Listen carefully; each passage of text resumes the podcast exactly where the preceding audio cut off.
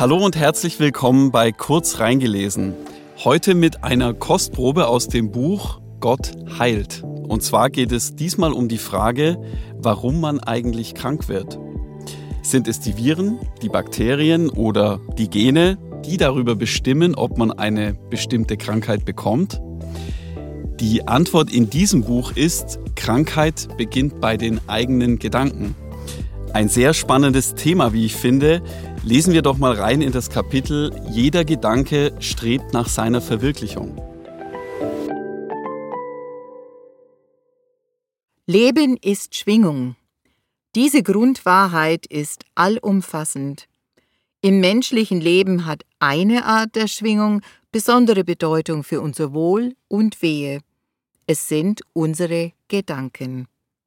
Gedanken sind unermessliche Kräfte. Was wir denken, wird Wirklichkeit, es sei denn, wir erfassen rechtzeitig unsere Gedanken und übergeben sie dem inneren Licht und bitten um Vergebung und Umwandlung.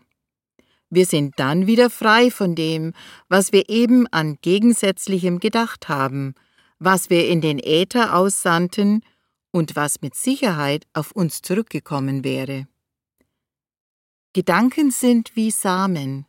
Sie fassen Wurzeln, wachsen empor und tragen Früchte nach ihrer Art, das heißt nach unserem Denken, Reden und Handeln. Wollen wir unser Leben glücklich gestalten? Wollen wir Gesundheit, Harmonie, Frieden, Liebe und Freude ernten, dann müssen wir auch zuvor entsprechendes säen, in unserem Empfinden, Denken und Handeln.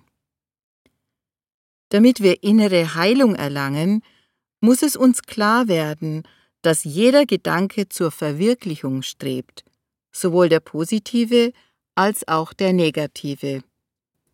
Je häufiger er gedacht wird, umso stärker ist seine Kraft und seine Wirkung in unserer Seele und in unserem Leib.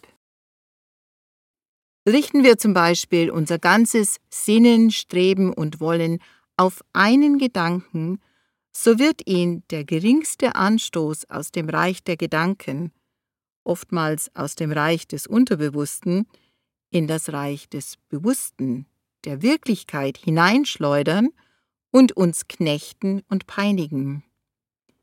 Wenn wir uns selbst betrachten, müssen wir erkennen, dass wir Dilettanten des Lebens sind, solange wir Knechte unserer negativen Gedanken bleiben.